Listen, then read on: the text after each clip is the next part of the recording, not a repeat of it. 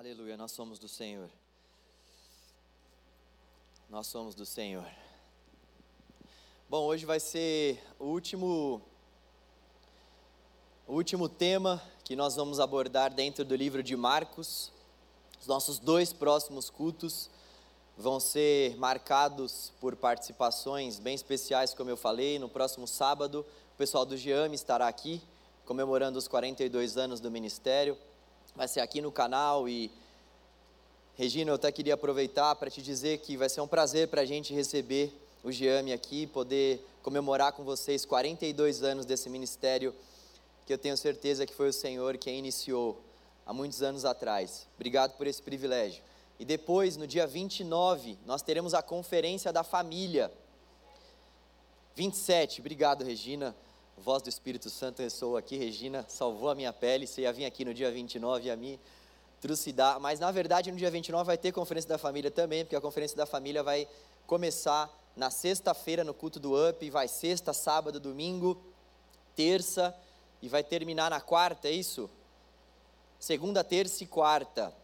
Então, isso vai ser no nosso culto do dia 27. Então, os nossos dois próximos cultos serão aí, uh, um então em homenagem ao Giame e o outro à família. Uh, e eu então hoje gostaria de encerrar a série, porque no mês de julho, de junho nós vamos começar uma nova série no canal Jovem. Então hoje vai ser o último dia dessa série de Marcos. E já que vai ser o último dia dessa série de Marcos, eu queria fazer uma pequena recapitulação, caso você tenha perdido alguma coisa, ou se você faltou em alguma mensagem. É claro que foram muitas mensagens, eu vou fazer um apanhado geral até a gente chegar no capítulo 15, que vai ser o capítulo que nós vamos refletir nessa noite. Logo no começo das nossas reflexões, eu disse que cada evangelista, cada escritor vai apresentar Jesus de uma forma nos seus evangelhos. João vai apresentar Jesus como sendo o próprio Deus encarnado. A tese principal de João é que Jesus é Deus.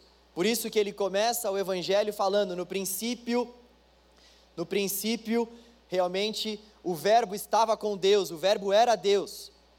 Ele está falando de Jesus. Por isso que nós vemos que, por exemplo, o livro de Mateus, que é um livro que tem bastante conteúdo judaico, é um livro que tem muitas menções ao Antigo Testamento, ele é um livro cujo foco maior são os próprios judeus. A tese principal de Mateus é defender o fato de que Jesus é o Messias que haveria de vir. O Messias que os profetas falaram no Antigo Testamento é Jesus. Então ele escreve principalmente para mostrar, para esboçar essa tese, para deixar claro o fato de que Jesus ele é da raiz de Davi. Por isso que ele faz muitas menções a genealogias e é um evangelho um pouco mais denso nesse sentido. E aí nós também temos o Evangelho de Lucas, que apresenta Jesus como o Filho do homem perfeito, aquele que veio para cumprir aquilo que nós jamais poderíamos cumprir. E Lucas, ele, ele tem uma linguagem um pouco mais técnica, ele era médico, ele foi uma testemunha ocular, e nós podemos perceber que ele traz muitos detalhes no seu Evangelho. E nós também podemos nos deparar diante do Evangelho de Mateus, cujo Evangelho foi escrito com a tese principal, a fim de mostrar que Jesus é o servo sofredor, Jesus é esse que veio para sofrer, para padecer pelos nossos pecados, e ele é esse que é o Rei. Marcos apresenta Jesus principalmente como o Rei, porque Marcos está escrevendo para um tipo de público que não é primariamente o mesmo público que Mateus está escrevendo, por exemplo. Mateus, como eu disse, está escrevendo para os judeus, Marcos está principalmente escrevendo para os gentios, aqueles que não são judeus. E ele então não vai se apegar muito a fatos do Antigo Testamento. Isso não quer dizer que ele não possa fazer menções, mas quando a gente pega o Evangelho de Mateus, tem muito mais. Marcos não começa o evangelho da mesma forma que Mateus, ele já começa o evangelho apresentando Jesus para os seus ouvintes de uma forma muito direta. Marcos ele é um cara muito direto na escrita, e ele é um cara também que costuma dar muito foco para os milagres de Jesus. Nós vimos que até o capítulo 8, principalmente, Marcos faz questão de escrever primariamente os milagres de Jesus. Ele faz muitas menções aos milagres de Jesus. É o evangelho que mais menciona os milagres que Jesus fez. E aí a gente viu também que tem uma transição nesse livro de Marcos que é muito importante para nós, para a nossa reflexão e para o nosso entendimento desse livro, que é a partir do capítulo 8. Dos capítulos 1 até o capítulo 8, Jesus ele é esse que se apresenta, é esse que chama os seus discípulos, é esse que faz uma série de milagres é esse que realiza milagres após milagres, e ele começa a ter algumas aversões ali, alguns partidos religiosos, mas nós vemos poucas menções sobre essas aversões até o capítulo 8, e no capítulo 8 tem uma virada, que é justamente quando Jesus ele prediz a sua morte e a sua ressurreição. Jesus ele diz aos seus discípulos o que vai acontecer com ele e o motivo pelo qual ele veio a essa terra. Ele fala sobre isso de uma forma bastante clara, somente no capítulo 8, porque até então ele não havia sido tão, tão claro, tão categórico assim com seus discípulos. Mas a partir do capítulo 8, ele então fala de uma forma bastante aberta: Olha só, eu vim para isso, eu vim para morrer, eu vim para sofrer, eu vou padecer, mas eu vou ressuscitar ao terceiro dia. Então o apóstolo Pedro, Pedrão, faz aquela declaração emblemática que ele não deveria ter feito e diz: Não, não, isso não vai acontecer com o Senhor. Ele repreendeu aquilo que Jesus estava dizendo e tomou uma repreendida, uma invertida de Jesus. E aí nós vemos que Jesus ele começa então a sofrer um pouco mais de embates com os líderes religiosos daquela época. O Evangelho de Marcos começa a relatar para nós de uma forma mais contundente aquilo que Jesus estava passando as tensões que ele estava passando, principalmente com os fariseus, com os saduceus. Haviam muitos partidos naquela época e Jesus estava passando por tensões com todos esses partidos, porque eles não eles não queriam que Jesus fosse o Messias. A grande verdade é que eles não aceitavam o fato de que Jesus era o Messias. Jesus, aquele cara super simples, aquele cara que comia com os pecadores, aquele cara que não falava para os seus discípulos lavar as mãos antes de participarem de alguma refeição, aquele cara que não era nada religioso, como eles eram religiosos. Então eles não concordavam com o fato de que o Messias viria da Galileia, Galileia dos gentios, uma terra que era extremamente menosprezada naquela época. Nem de Jerusalém ele veio, ele veio da Galileia. Então eles não concordavam com isso, tinham uma série de embates. E eram muito invejosos em relação a tudo aquilo que estava acontecendo por parte das mãos de Jesus. E aí a gente chega em um outro divisor de águas desse livro de Marcos, que é o capítulo 10, onde Jesus mais uma vez vai falar aquilo que vai acontecer com ele. Ele está alertando os seus discípulos, como nós falamos, nós refletimos na semana passada, ele está preparando o coração dos seus discípulos para aquilo que haverá de acontecer, que haveria de acontecer. E ele, mais uma vez, no capítulo 10, reforça o fato de que ele vai morrer, ele vai padecer, ele vai sofrer, ele vai ser açoitado. E ele vai dando cada vez mais contundência ao seu discurso para mostrar para os seus discípulos que isso vai acontecer com ele. Ele veio para morrer, ele veio para sofrer, mas ele haveria de ressuscitar.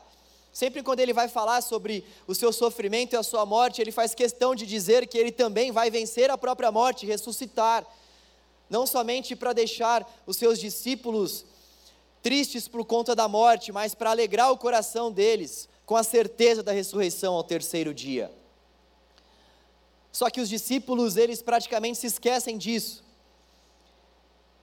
E o Evangelho de Marcos vai narrando para nós ao longo dos capítulos que Jesus ele vai sendo cada vez mais perseguido por esses líderes religiosos, e o que nós vemos é que os discípulos de Jesus, com o passar do tempo, vão abandonando o seu Senhor, mesmo eles já tendo ouvido da boca do Senhor que todas aquelas coisas haveriam de acontecer, mesmo tendo caminhado com Jesus pouco mais de três anos e tendo visto eles uma série de milagres, sinais, prodígios e maravilhas. Nós vemos que no capítulo 13, Jesus, ele mais uma vez vai falar sobre a sua segunda vinda, nós vemos que ele vai dar mais detalhes sobre como vai ser a sua volta. E depois no capítulo 14, nós vemos que eles eles estão diante da Páscoa e Jesus manda os seus discípulos prepararem a Páscoa. E na ceia, na ceia de Páscoa, Jesus anuncia que um deles irá traí-lo. Todos eles negam o fato, eles falam que não vão trair Jesus. Só que a gente sabe que não foi bem isso que aconteceu. Outros evangelhos vão nos deixar mais claro que o próprio Judas acaba acaba se confessando e sai ali daquele momento de ceia. E Jesus, depois desse momento de ceia de Páscoa, ele vai para o jardim do Getsemane, orar. E ele leva consigo Pedro, Tiago e João. Vocês estão comigo aí? Estou dando uma resumida porque São muitos conteúdos e como não vai dar tempo, infelizmente, da gente abordar tudo, é importante a gente só saber em qual, qual linha cronológica nós estaremos quando a gente tiver que ler o texto de fato. E aí então Jesus ele ele vai para esse jardim orar, chama os seus discípulos, Pedro, Tiago e João, e ele chega para eles e diz o seguinte: Fiquem aqui, minha alma está aflita. Ele sabe que o dia está chegando, e mesmo tendo a certeza da parte de Deus Pai, que ele veio para aquilo, ele está aflito. Mesmo tendo uma palavra de Deus Pai para o seu coração, uma palavra de confiança, uma palavra de conforto, uma palavra de segurança, mesmo assim, ele está passando por momentos de extrema angústia.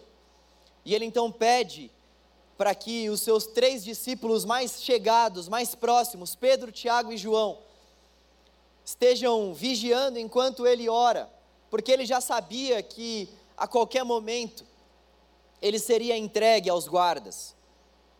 E o que nós vemos é que por três vezes esses discípulos dormem.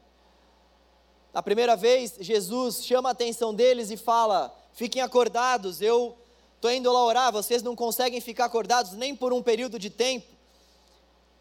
E eles então novamente dormem e novamente dormem.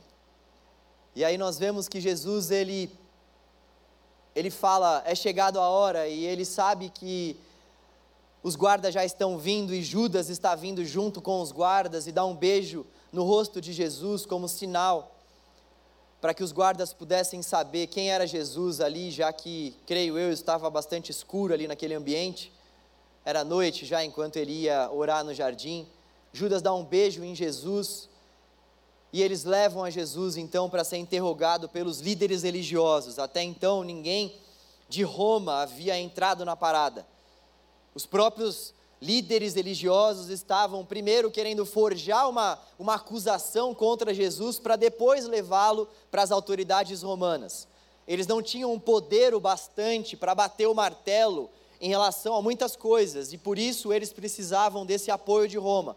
E aí eles levaram Jesus para interrogá-lo, começaram a fazer uma série de perguntas para Jesus, começaram a dar muitos testemunhos falsos sobre Jesus, mas o texto vai dizer que nenhum desses testemunhos, nenhum desses testemunhos tinha uma certa razoabilidade, nenhum desses testemunhos eram de confiança. E então eles estavam forjando algumas coisas, mas viram que nada conseguiria ter robustez o bastante para chegar lá na porta dos romanos e fazer com que os romanos crucificassem a Jesus. E então, em dado momento, o sumo sacerdote vira para Jesus e diz: Você é o Cristo, filho de Deus? E quando ele pergunta isso pela primeira vez, Jesus fica quieto, mas quando ele pergunta pela segunda vez, Jesus confessa, ele fala assim: E um dia você vai me ver vindo das nuvens. E quando Jesus fala isso, então o sumo sacerdote rasga as suas vestes e fala: Tá aí, pronto, nós temos o que nós precisávamos. Ele blasfemou. Ele blasfemou. E eles então levam Jesus. Jesus, ele, ele é preso. E aí eles levam Jesus para Pôncio Pilatos com essa acusação. Ele está se autodenominando rei.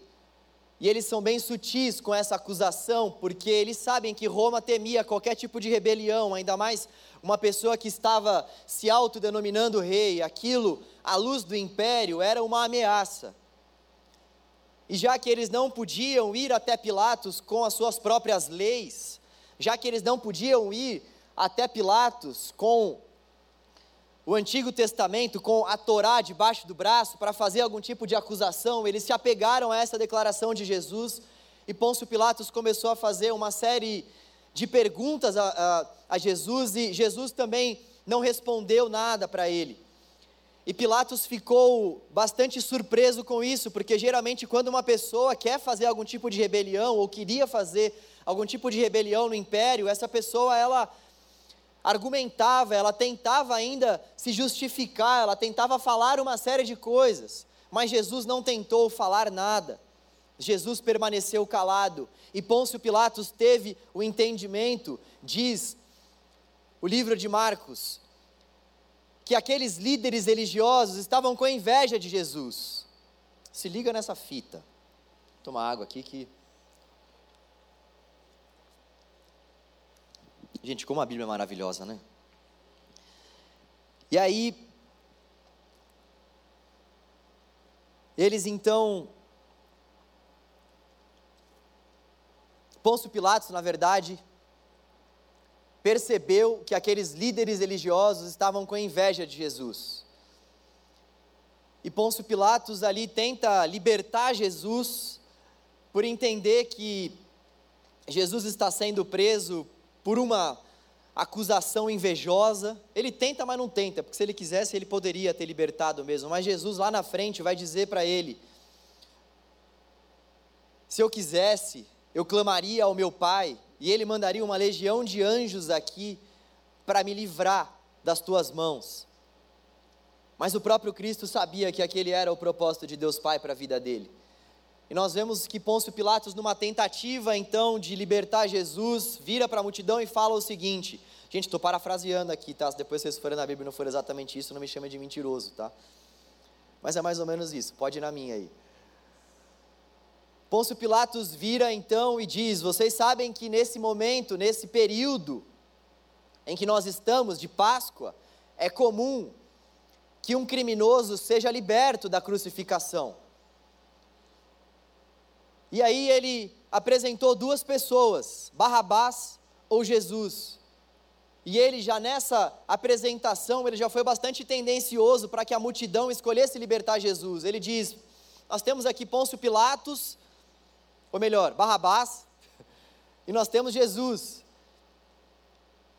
Barrabás, um criminoso, ou Jesus, esse que se diz o rei dos judeus, e a multidão então sendo influenciada pelo sinédrio, pelos pelos líderes uh, religiosos, gritava cada vez mais alto: crucifica, o crucifica, o crucifica, se referindo a Jesus. E aí nós vemos que Jesus então ele vai para a crucificação, isso é sexta-feira. Sexta-feira, Jesus vai para a crucificação, então.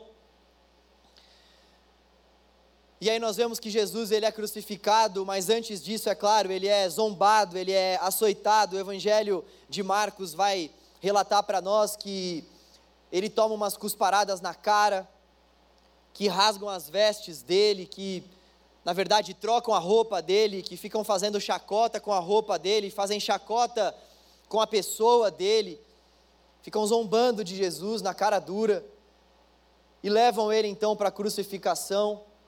E nós vemos que nesse momento ele ele não conta mais com o apoio dos seus discípulos. Nesse intervalo todo, o apóstolo Pedro já negou Jesus por três vezes e Jesus havia predito que isso haveria de acontecer com o apóstolo Pedro. Ele disse que não negaria Jesus por nada. Só que ele negou Jesus por três vezes antes que o galo cantasse. E aí o que nós vemos é que Jesus está diante da cruz e a morte da cruz e morte de cruz naquela época não era somente uma morte extremamente dolorosa, era também uma morte totalmente vergonhosa. Porque todas as pessoas que eram colocadas diante da cruz, além de serem pessoas criminosas, elas também acabavam perdendo a sua honra, porque morrer numa cruz era o mesmo que perder a sua honra, e Jesus fez tudo isso por nos amar. Ele suportou todas aquelas cusparadas, açoites, dores, ele suportou aqueles pregos. E nós vemos que durante esse processo todo em que Jesus está na cruz, ele faz uma declaração a Deus. E aí eu queria que você abrisse a sua Bíblia, em Marcos capítulo 15, a partir do versículo 33. Marcos capítulo 15, a partir do versículo 33. Antes de morrer, Jesus faz uma declaração, ele brada em alta voz. E eu gostaria que a gente lesse o que ele bradou, a partir do versículo 33. Vocês pegaram tudo aí? Alguém poderia vir aqui para repetir tudo que eu falei até agora, por favor? Amém. Glória a Deus. Vamos seguir. Marcos capítulo 15, versículo 33. E houve trevas sobre toda a terra, do meio-dia às três horas da tarde. Por volta das três horas da tarde, Jesus bradou em alta voz: Eloi, Eloi, Yamá, Sabicami, Sabactani.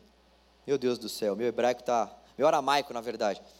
Que significa, meu Deus, meu Deus, por que me abandonaste?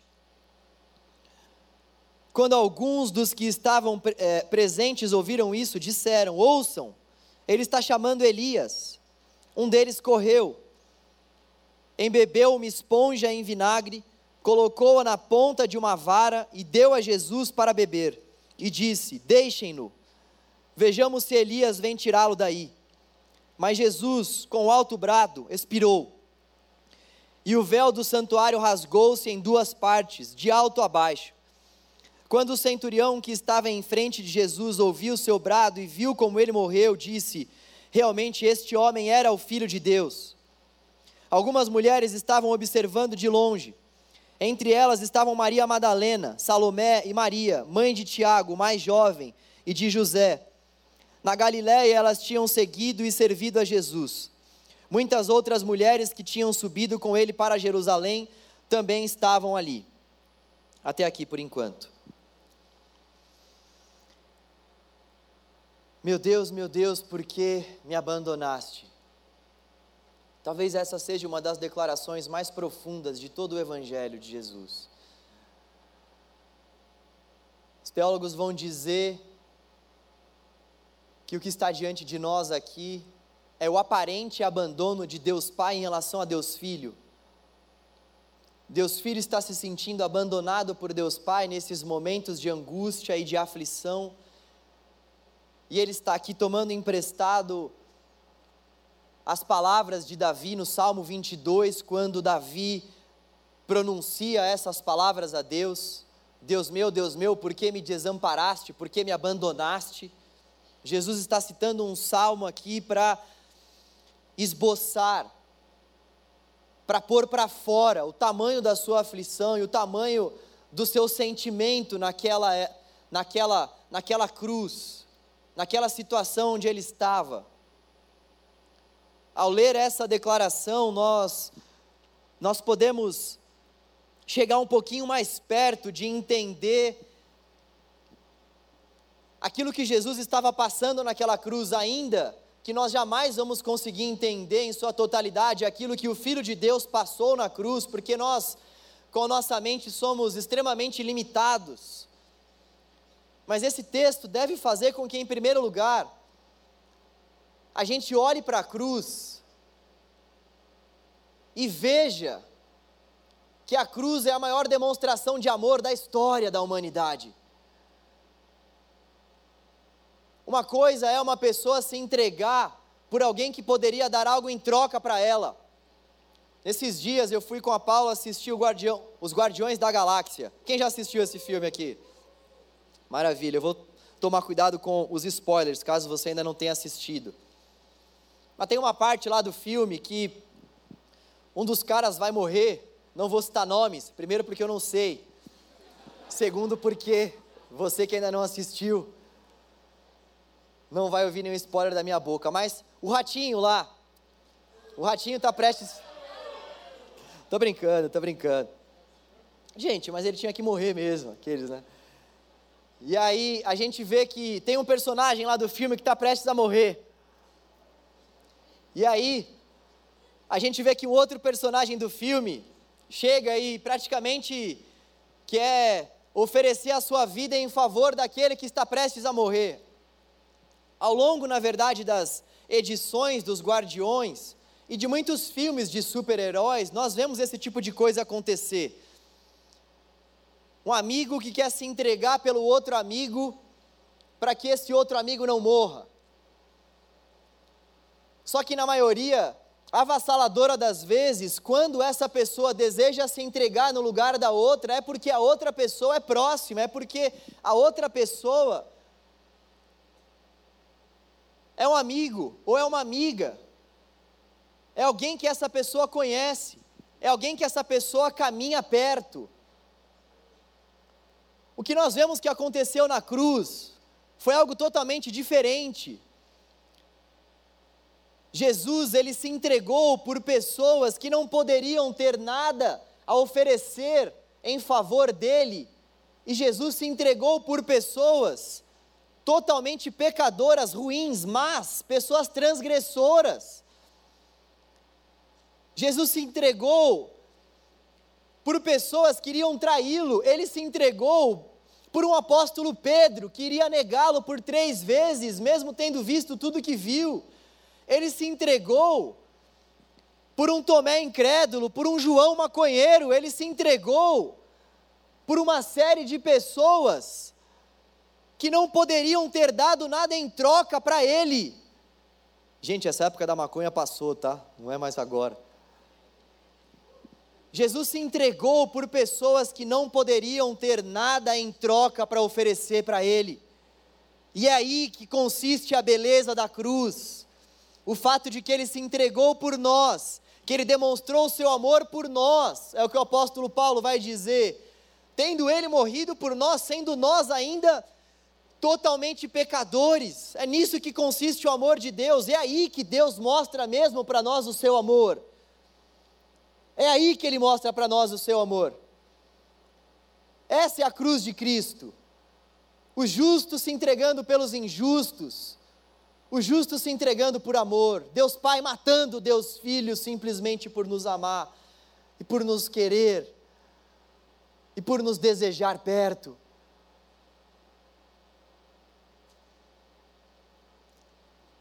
E o que eu gostaria também de focar bastante nessa noite é nessa declaração de Jesus, porque essa declaração de Jesus vai trazer uma aplicação fundamental para a nossa vida.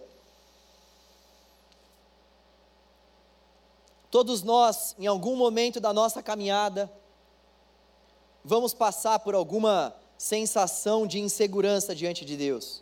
Todos nós, em algum momento da nossa caminhada, vamos ter a sensação de que nós somos abandonados por Deus. Todos nós, ao longo da nossa caminhada, e aqui eu quero ter uma conversa com você sem máscara, sem que a gente fique, não, eu nunca me senti abandonado por Deus, eu nunca duvidei de Deus, eu nunca tive a minha fé com dúvidas diante de Deus, a minha fé nunca falhou. Tá bom, ô santo dos santos, até Jesus teve um momento onde a fé dele falhou diante de Deus. Até o próprio Cristo teve um momento onde ele, num lapso de humanidade, achou que Deus não estava com ele. Mesmo tendo a certeza, nós vemos lá em João capítulo, capítulo 16 que o próprio Cristo, o próprio Cristo vira para os seus discípulos e diz: Vocês vão me abandonar, mas eu tenho certeza que o Pai não vai me abandonar. João capítulo 16. Jesus tinha certeza que o pai não iria abandoná-lo, mas ele estava diante de uma aflição tão grande, de uma tentação tão grande, que a sensação que ele teve é que Deus o havia abandonado. E todos nós, em algum momento da nossa caminhada, vamos passar por esses momentos de falhas e de inseguranças. Todos nós, em algum momento da nossa caminhada, vamos ter a nossa fé colocada em xeque, e não será em todas as circunstâncias, não serão em todas essas provas, que nós seremos aprovados por Deus. E eu estou dizendo todas essas coisas porque o que Deus espera de nós não é uma fé perfeita, e como eu falei aqui na transição, muitas pessoas não conseguem ter um relacionamento íntimo com Deus porque ficam de máscara acham que precisam alcançar um certo nível de perfeição, para que então consigam se relacionar com Deus. Nessa semana que passou, eu tive uma conversa muito, muito legal e sincera com uma jovem que está pensando em se batizar e ela virou para mim e falou assim: Pastor, eu já estou na igreja há alguns anos e eu só não havia me batizado ainda, porque eu pensei que eu precisasse não ter mais nenhum tipo de pecado, ter uma vida sem mácula, ter uma vida sem manchas, para que então eu pudesse me batizar. Só que eu percebi, eu entendi que não é isso que Deus espera de mim. Que Ele espera sim de mim que eu tenha uma vida separada desse mundo tenebroso, cruel, que tem doutrinas e filosofias totalmente avessas ao Evangelho.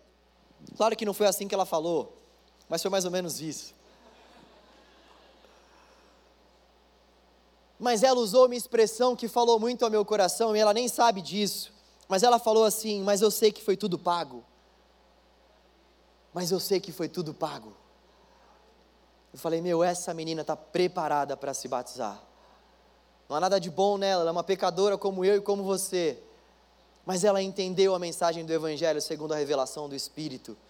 Foi tudo pago foi tudo pago. Jesus não espera de nós a perfeição, ele pagou pelos nossos pecados. Nós não precisamos nos culpar, nós não precisamos andar com o peso da lei farisaica, nós não precisamos andar sem que nós venhamos desfrutar do perdão, da graça, da misericórdia, do amor de Deus.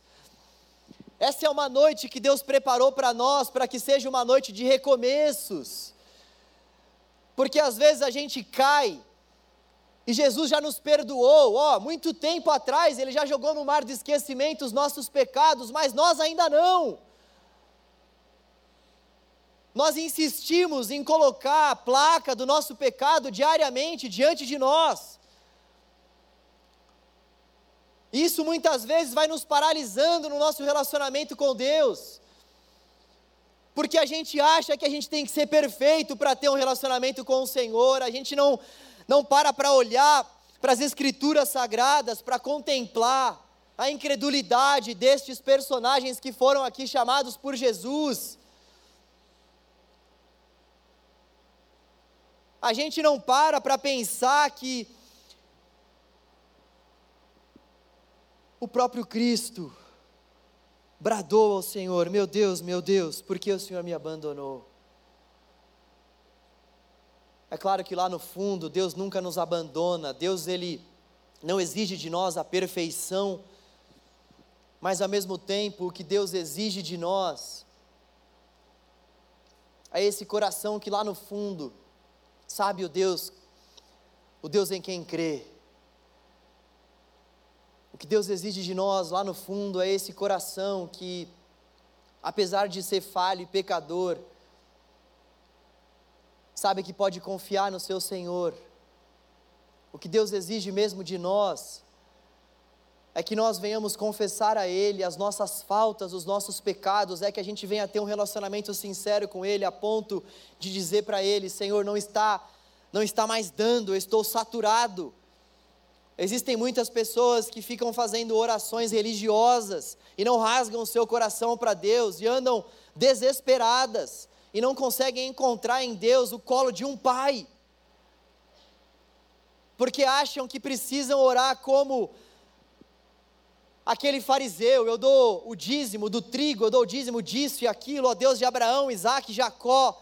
E aí vem o pecador, Senhor, tem misericórdia de mim.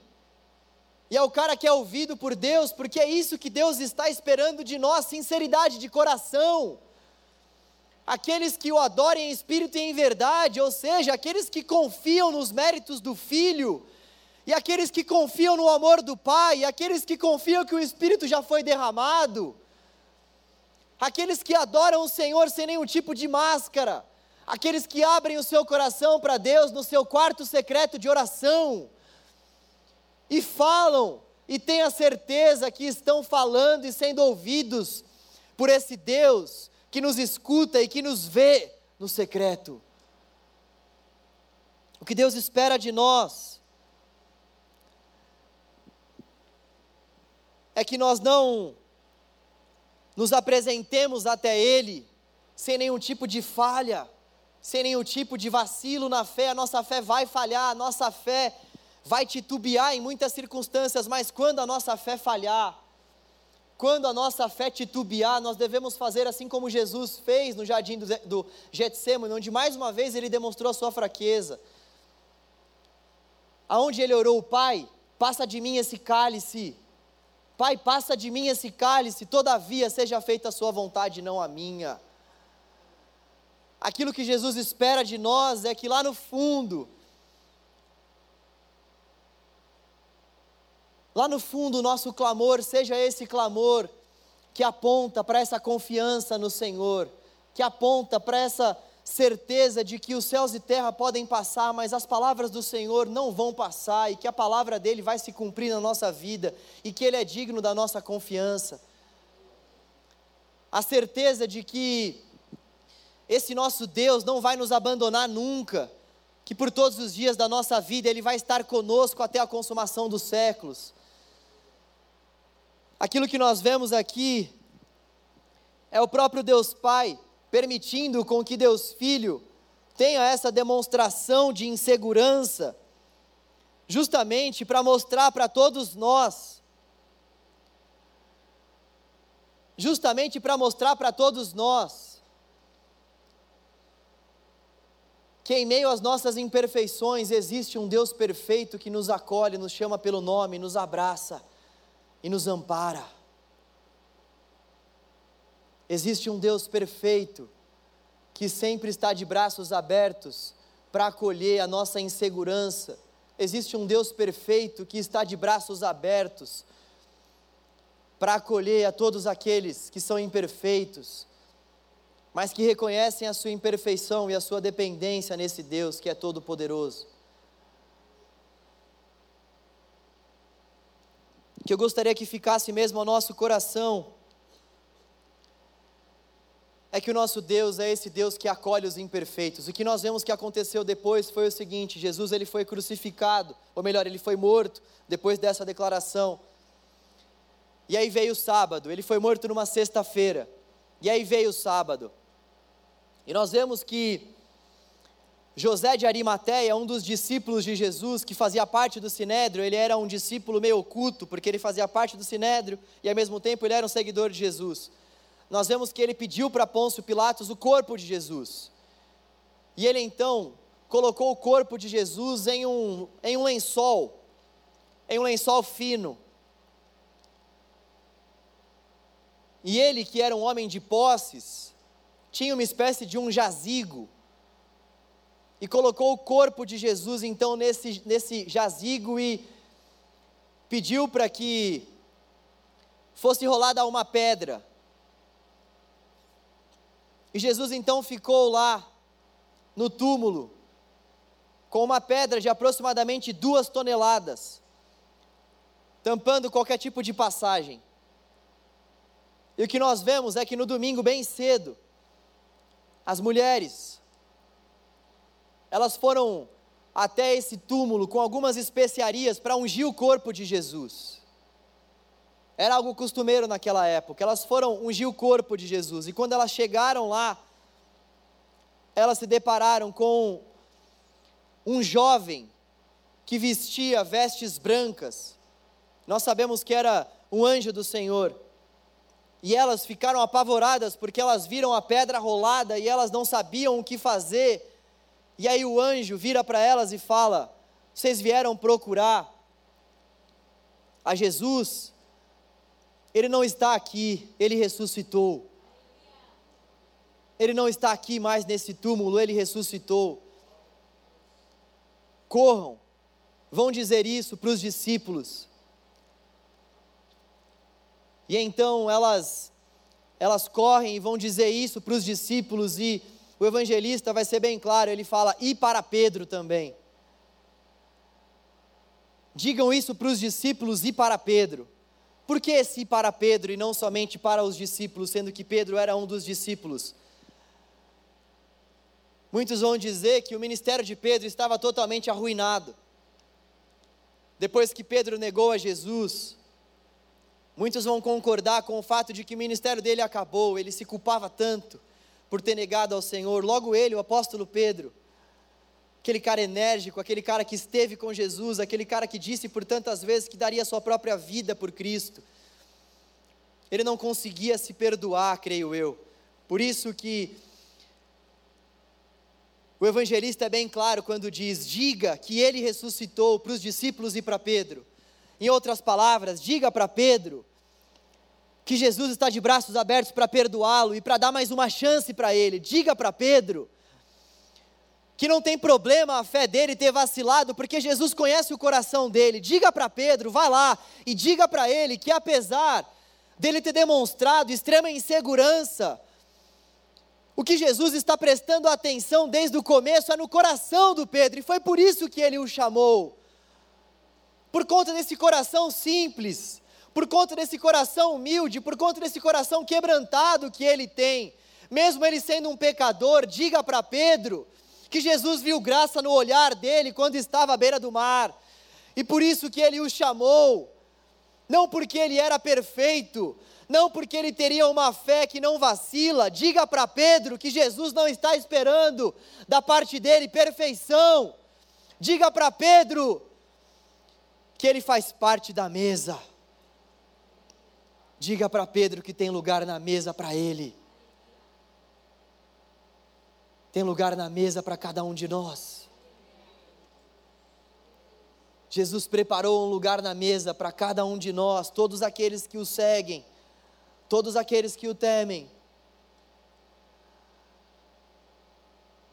todos aqueles que cantam como nós cantamos aqui, que confiando em nosso eterno Deus, no seu infinito amor, em Sua infinita misericórdia. Pode acontecer o que for, mas o nosso bom pastor não vai permitir com que nós sejamos abalados. Gostaria que nós orássemos nessa noite. Queria chamar o pessoal do louvor aqui para cantar mais uma vez essa canção. Eu queria que nesse, nesse nosso momento de oração você trouxesse a sua memória algum tipo de culpa, algum fardo pesado, alguma insegurança que você vem carregando no seu coração pelo fato de você achar que Deus espera por pessoas perfeitas. Eu fiz questão de terminar a nossa série falando sobre essa oração de Jesus, tanto para demonstrar a humanidade desse nosso Deus, que se fez menino, esse Deus homem que veio para habitar entre nós, que passou por dores, por lutas, mas que por ser Deus, conseguiu vencer todas as suas batalhas e lutas e abrir um caminho para nós, um caminho de humanidade. Todas as outras religiões vão falar para nós que nós devemos apresentar alguma coisa para Deus para que então nós possamos ter algum tipo de relacionamento com esse Deus. Para para pensar, tudo quanto é tipo de religião, sacrifícios precisam ser feitos para que nós possamos apaziguar a ira da divindade que nós supostamente estamos crendo. Por isso que muitas pessoas matam animais e oferecem o sangue desses animais. Por isso que pessoas fazem sacrifícios e oferecem esses sacrifícios a essas divindades. Por isso que muita gente fica fazendo obras sociais por entenderem que por meio das obras somente elas vão alcançar algum tipo de favor. Ou seja, eu preciso fazer alguma coisa para que Deus me note, para que Ele me perdoe. E Jesus veio para mostrar para nós que Ele é esse Deus humano, que se compadece dos nossos sofrimentos e das nossas dores. E ele veio para mostrar para nós que esse novo e vivo caminho que foi aberto por ele, esse Deus humano, é um caminho de humanidade, é um caminho de gente simples, falha, pecadora, mas que confia nos méritos, que confia nos méritos de Cristo que foram derramados na cruz, que confiam no sangue, que confiam no sacrifício, não de si próprios, mas no sacrifício eterno, imutável no sacrifício do nosso Senhor. Nós vamos terminar essa série então falando sobre essa humanidade de Jesus e sobre a nossa pecaminosidade, sobre a nossa humanidade também, que não é como a dele, mas que é aceita por ele quando o nosso coração está rendido. Uma coisa que eu gostaria muito que ficasse para cada um de nós aqui,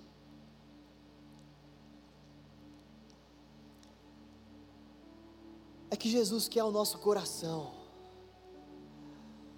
Jesus nos quer.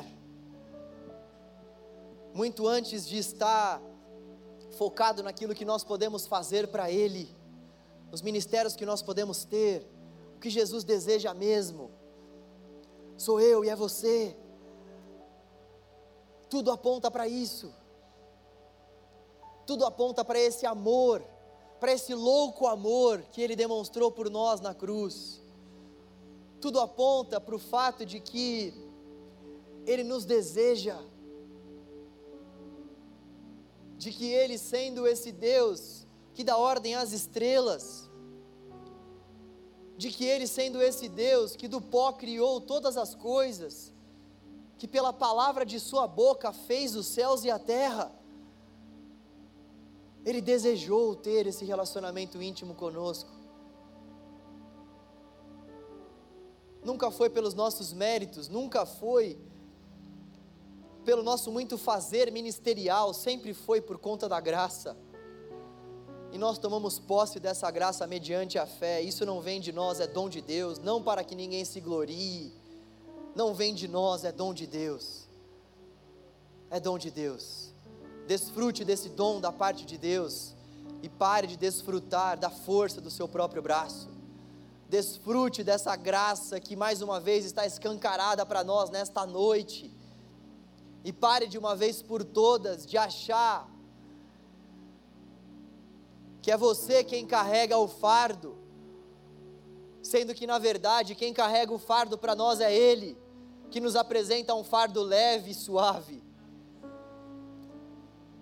Vamos orar ao Senhor. Deus, obrigado por essa noite, obrigado pela Sua palavra.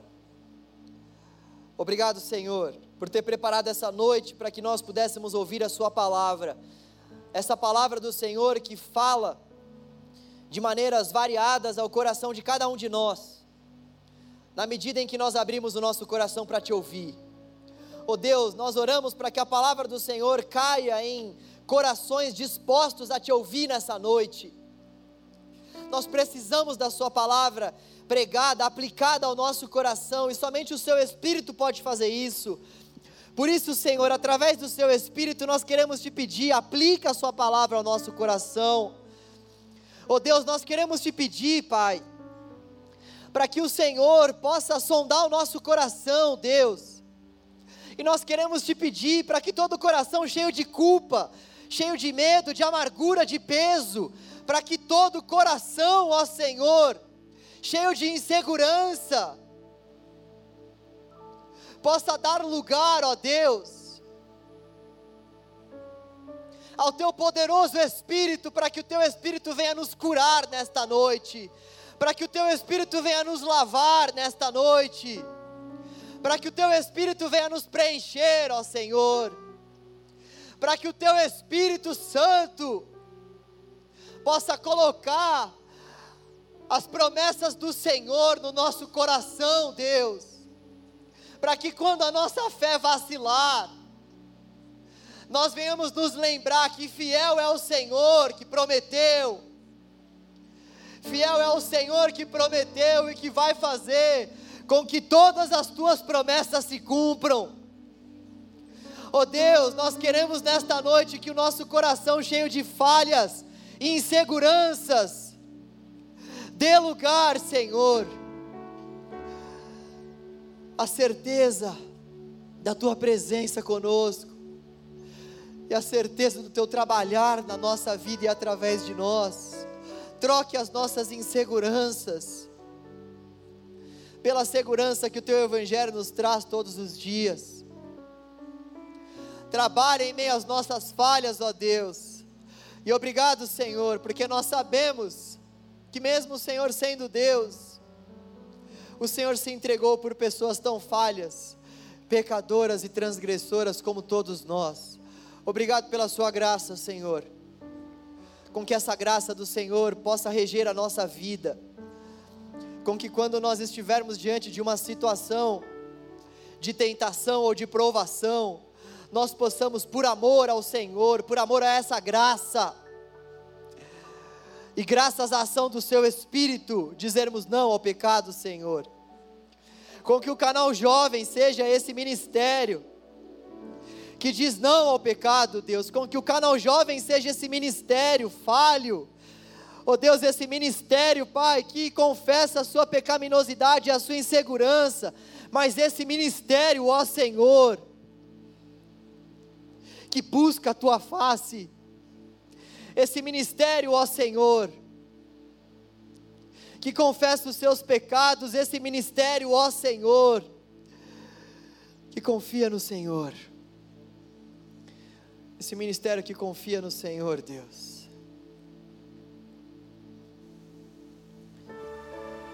Esse ministério que confia no Senhor, Deus.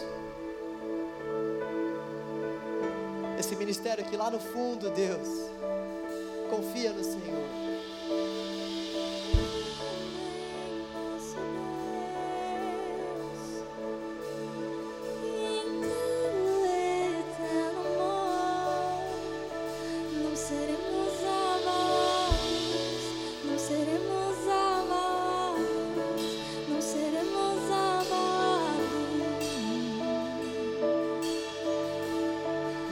Nossos corações, ó Deus.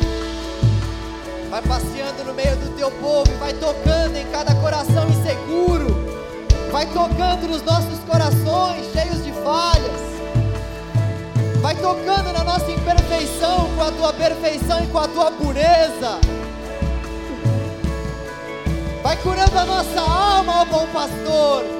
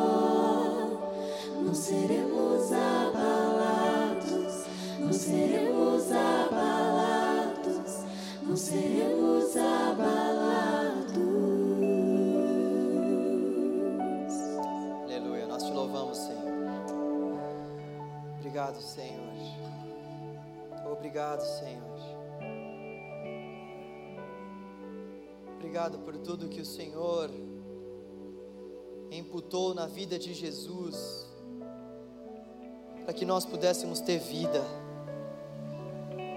Obrigado, Senhor. Obrigado por ter dado o seu bem mais precioso, o seu filho, o seu único filho. O seu único filho, para morrer por nós. Obrigado pela boa notícia de que Jesus veio a esse mundo para se entregar por nós para nos trazer vida abundante, eterna. Obrigado, Deus, por não ter olhado para as nossas imperfeições. Obrigado por não ter olhado para as nossas falhas. Ajuda-nos a confiarmos no Senhor, Deus. Nós não queremos te decepcionar, Senhor. Ainda que nós saibamos que o Senhor aceita as nossas imperfeições e falhas, nós queremos caminhar de tal maneira